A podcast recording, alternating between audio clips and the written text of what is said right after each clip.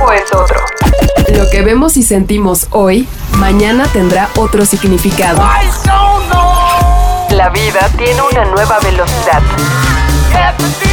Tutti Frutti y Sopitas.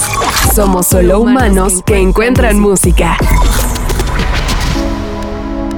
Para los que nunca hemos grabado un disco, escrito un libro o pintado un cuadro, nos resulta difícil comprender cómo es que aparentemente de la nada alguien puede materializar un abanico de sentimientos y posibilidades. Cuando tenemos ante nuestros ojos una obra terminada, algunas veces el mundo se detiene. Una canción, un párrafo o el orden de ciertos colores de repente percibimos pueden estar hablándonos directamente al corazón y articular de manera exacta todo lo que estamos viviendo o sintiendo.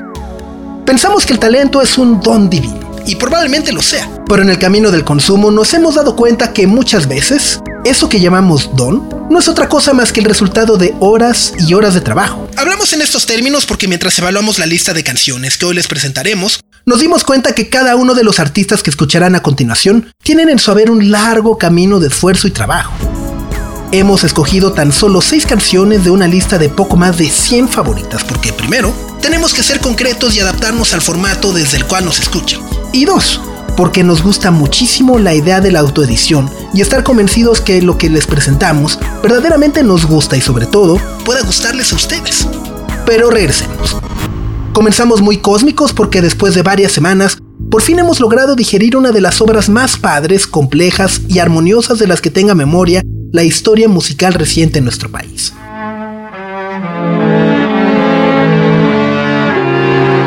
Natalia Lafourcade, después de siete años, lanza un disco completamente original. De todas las flores, es un diario profundo, personal e ingenioso que nos habla sobre la composición y recomposición humana. De nuestra capacidad para levantarnos, aun cuando todo parece indicar que no podremos, y la muerte, ya sea propia o de alguien que amamos, como un punto de partida para seguir existiendo. Mencionamos hace un instante que a veces nos es difícil comprender cómo es que de la nada alguien puede crear y conectar, porque Natalia Lafourcade replantea muchos conceptos acerca del significado de la creatividad. Lo que escuchamos en los 66 minutos de su nuevo disco es un ejercicio de introspección donde decide proyectar lo que ve y siente, evidentemente con canciones, pero también a través de las libretas, notas de voz, demos, jardines, relaciones interpersonales y hasta podcast. Es con esta última herramienta cuando el disco toma una perspectiva mucho más íntima. Hablamos de un detrás de micrófonos en la grabación de todas las flores, pero paralelamente pensamos que en Sin darse del todo cuenta, también nos regala varias clases de matemáticas elementales. Sumar y seguir sumando como la clave para encontrar un sonido robusto.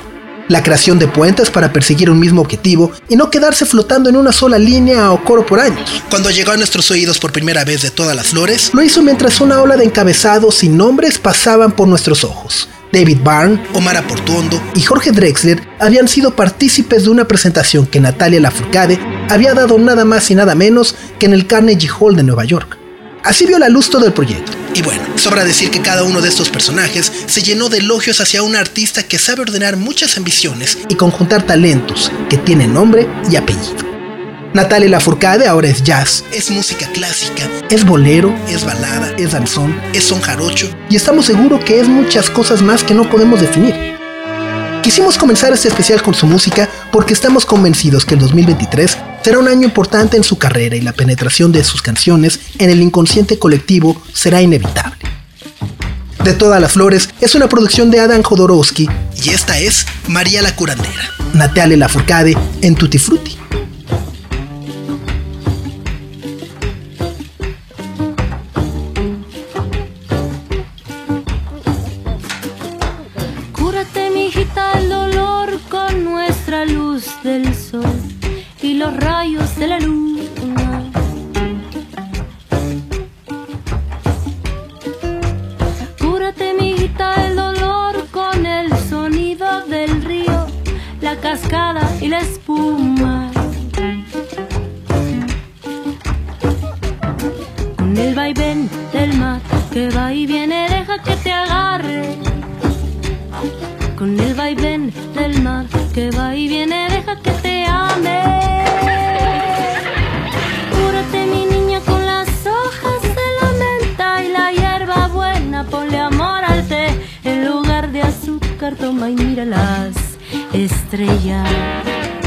嗯。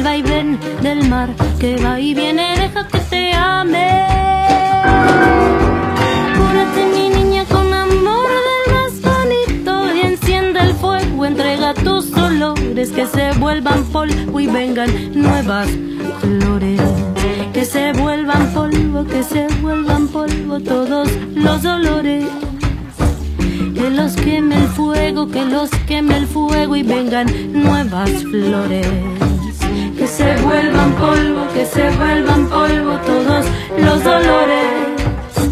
Que los queme el fuego, que los queme el fuego y vengan nuevas flores.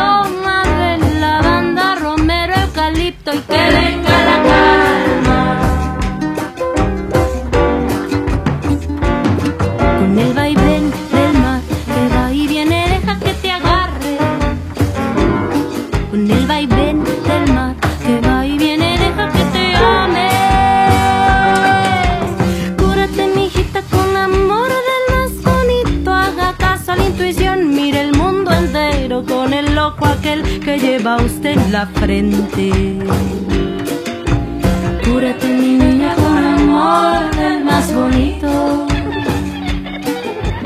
Y recuerda siempre que tú eres la medicina. Cúrate mi niña con amor del más bonito Y recuerda siempre que tú eres la medicina Que se vuelvan polvo, que se vuelvan polvo todos los dolores Que los el que los queme el fuego y vengan nuevas flores Que se vuelvan polvo, que se vuelvan polvo todos los dolores que los queme el fuego, que los queme el fuego y vengan nuevas flores.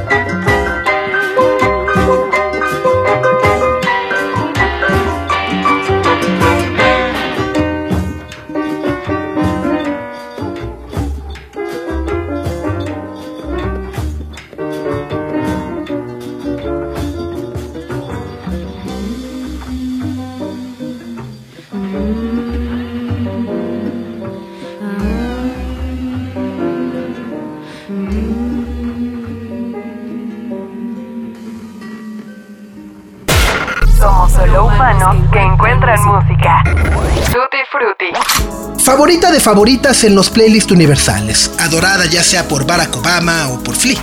Rosalía es la reina, reina, reina de todo el 2022.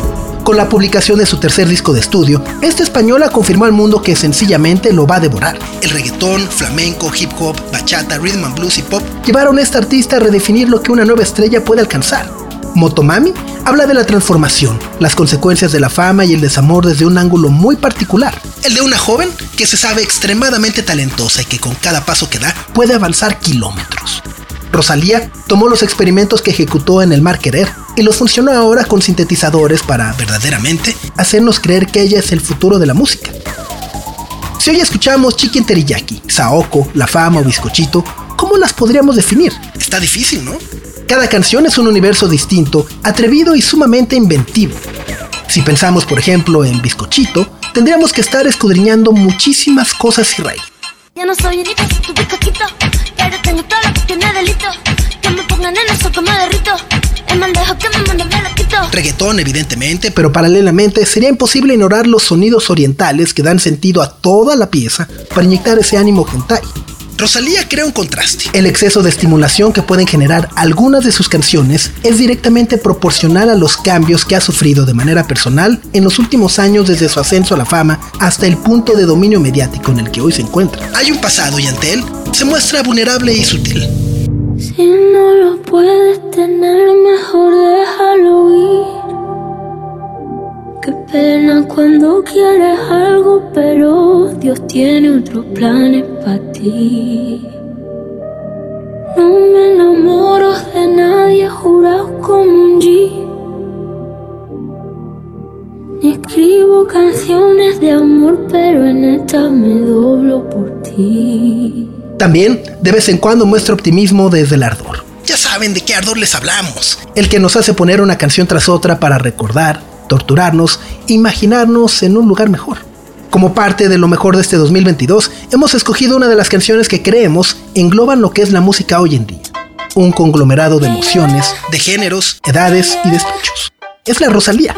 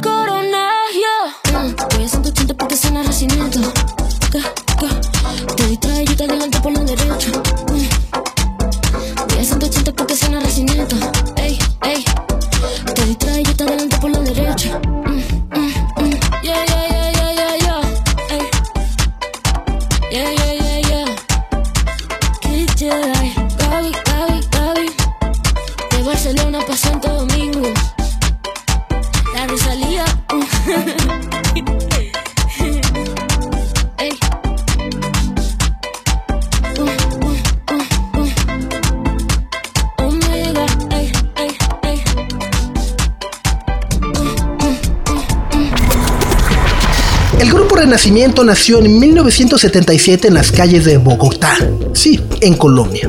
La banda fue ampliamente reconocida y fue líder de un movimiento llamado el folclore latinoamericano. Sus letras hablaban sobre los problemas reales de una sociedad pobre, abandonada por su gobierno y distintos ideales políticos. Artemio Morela y Gualditrudi Surango eran un par de muchachos que vivían en Las Tinas, Magdalena, al norte de Colombia.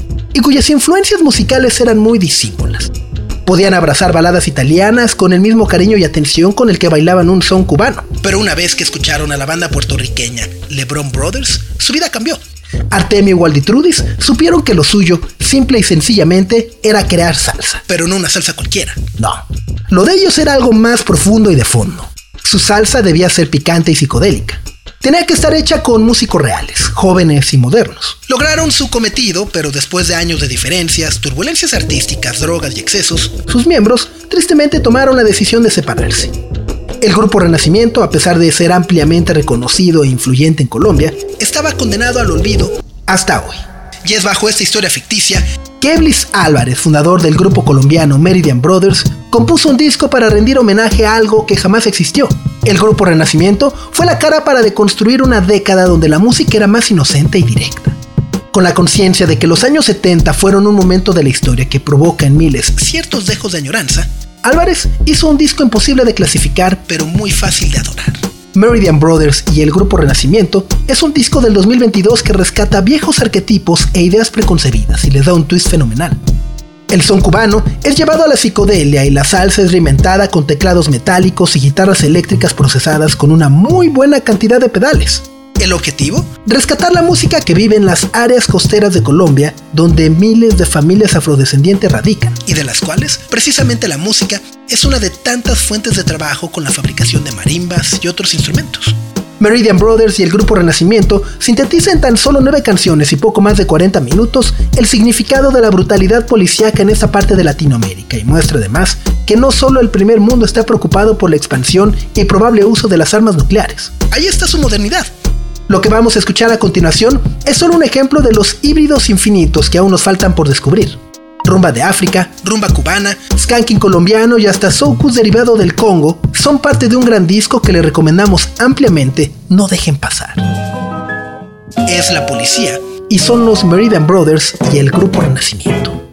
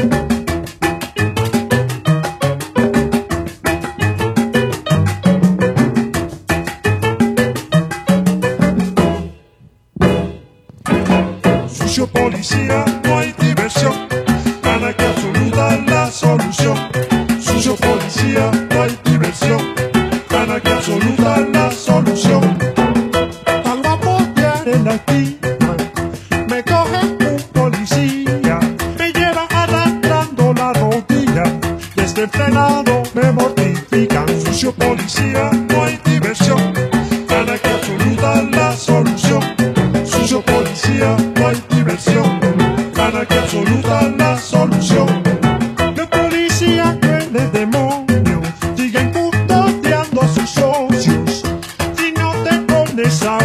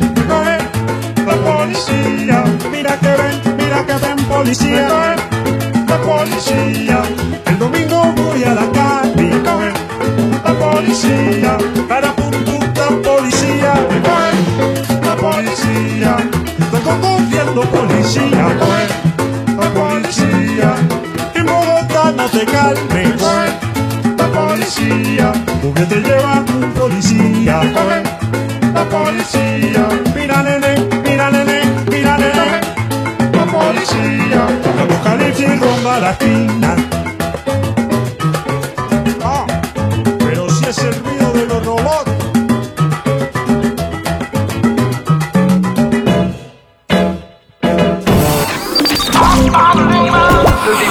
Con sopitas.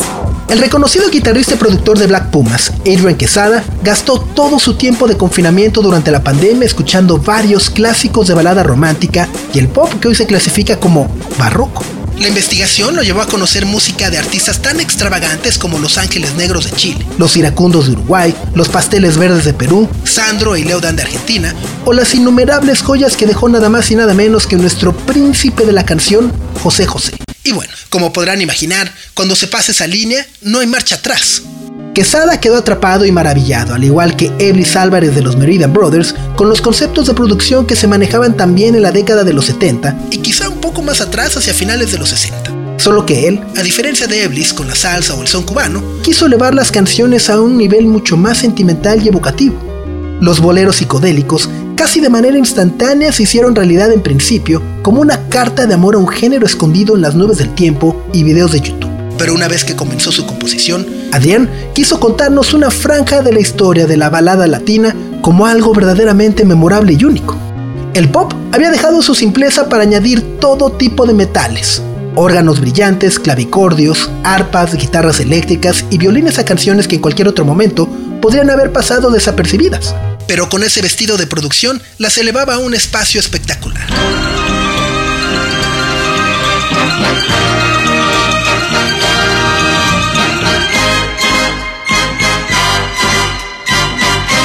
El apogeo y sobreproducción, desde luego, duró poco, pero el hecho de que innumerables personas crecieran escuchando este tipo de magnificencia hizo que la distorsión, mucho más adelante, supiera mejor, y eso es precisamente lo que quiso extraer Adrián Quesada.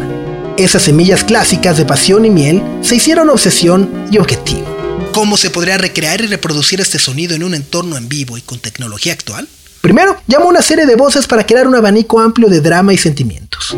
Ile, Angélica García, Girl Ultra, Mirella, Gaby Moreno, Natalia Clavier, Tita o Rudy de Anda, entre otras y otros, fueron capaces de escribir piezas originales. Segundo, muy al estilo del Buenavista Social Club, Adrián Quesada llamó a los mejores músicos que conocía. Mark Ribot en la guitarra, Money Mark en los teclados y hasta Jaron Marshall de su otra banda, los Black Pumas, fueron los músicos responsables de ejecutar y revivir una época exuberante y hermosa. Boleros Psicodélicos es uno de los discos que más disfrutamos del año porque pareciera que cada canción significa y viene de un país distinto. Hemos elegido Mentiras con Cariño porque sentimos que es la que logra plasmar ese melodrama telenovelero que directa o indirectamente hemos conocido a través de los años y que queramos o no, también ha dado cierta identidad al ser latinoamericano. Un bolero psicodélico y bien llegador que si se lo ponen a alguno de sus papás o tíos, probablemente les suene familiar.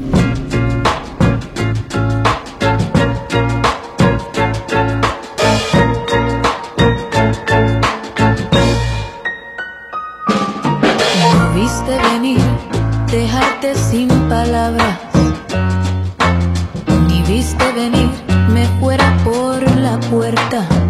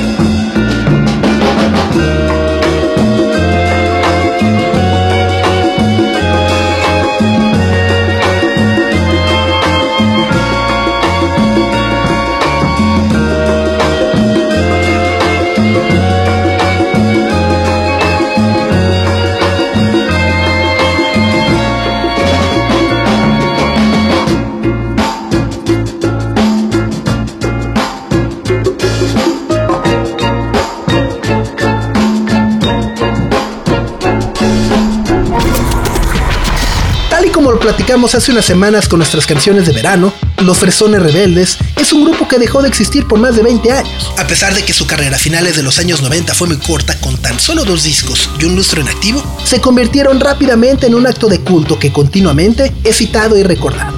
La razón es muy simple. Sus canciones son cortas y no duran más de 3 minutos. Son sencillas en estructura, verso, coro, verso, y además evocativas de una época en la que el Motown, el punk y el New Wave tenían al frente una voz femenina como una de sus mayores ventajas. Pero todo lo anterior no hubiera sido novedad sin el componente que esta banda barcelonesa sumó a la ecuación. Una ingenuidad que rayaba en lo infantil y que con ello daba precisamente al blanco en muchos corazones.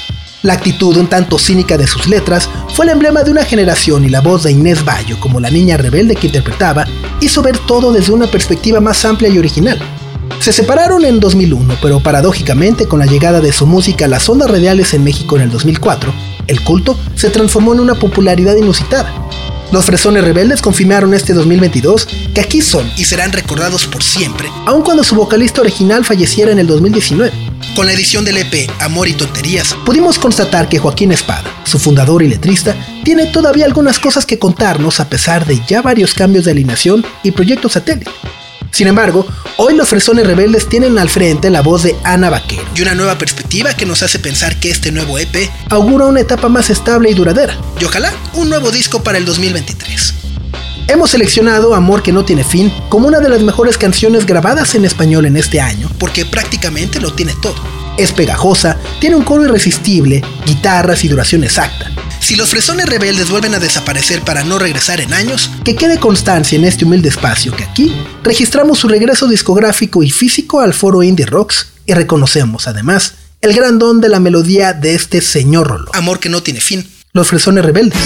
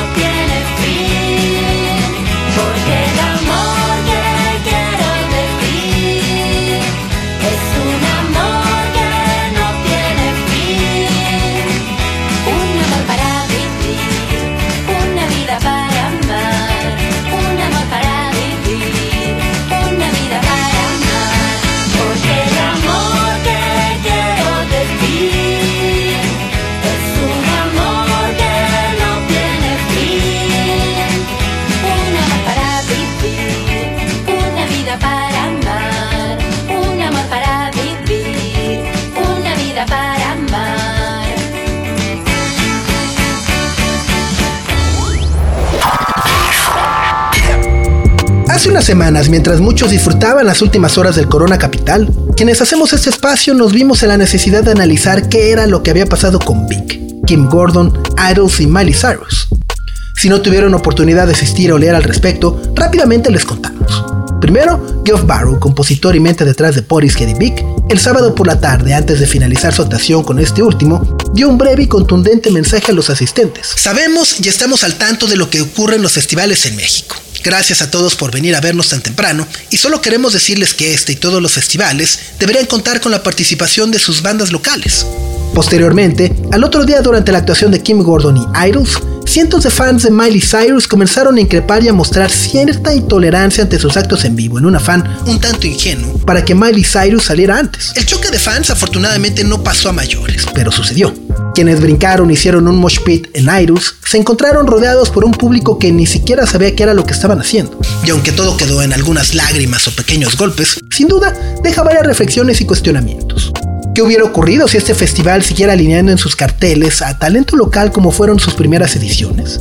¿Los fans de actos pop o cabezas de cartel se comportarían de la misma manera como lo hicieron con Kim Gordon o Idols?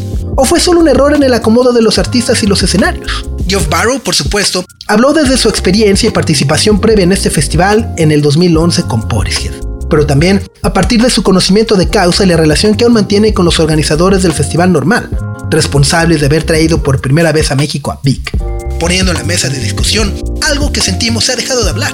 Sabemos que existe el Vive Latino, pero creemos que las posibilidades deberían ampliarse y permitir, por ejemplo, que nuestros artistas tengan una ventana extra para llegar a nuevos públicos, más jóvenes y con otras referencias culturales. Nosotros formulamos estas preguntas porque pensamos que esto fue un retroceso en nuestra cultura musical y el civismo que hemos supuestamente desarrollado dentro de los festivales.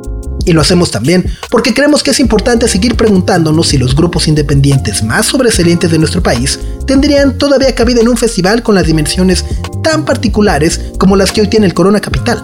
¿Qué actos de nuestra escena local podrían anteceder o suceder en escenarios hipotéticos en los que tocaron artistas como Kim Gordon, Idols o? ¿Cómo puede prevenirse una situación como la ocurrida hace unas semanas? Es probablemente difícil de saberlo, pero aquí y ahora hacemos un ejercicio de imaginación para promover la comprensión, la convivencia y la permisividad en todos los conciertos y festivales a los que asistiremos. Anticipamos que es muy probable que se sigan abriendo ventanas y escuchemos sonidos que nos parecerán en un principio extraños o fuera de nuestra órbita, pero es precisamente en esa extrañeza donde radica la capacidad de sorprendernos. Y con esto queremos cerrar el año.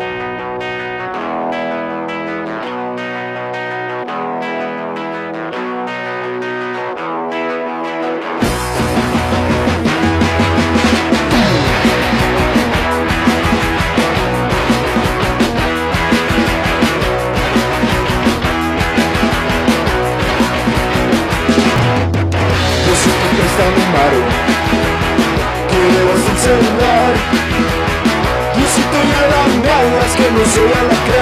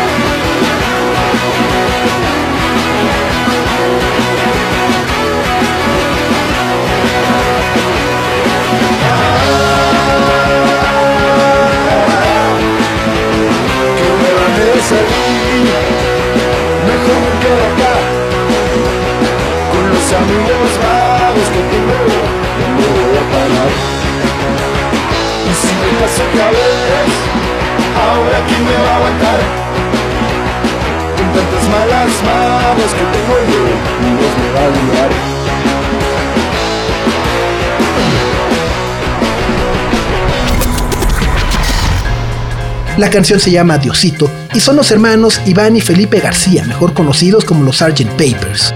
Una de las bandas de punk que más nos ha gustado en los últimos años, sobre todo porque son originarios de la siempre bella ciudad de Hermosillo, Sonora.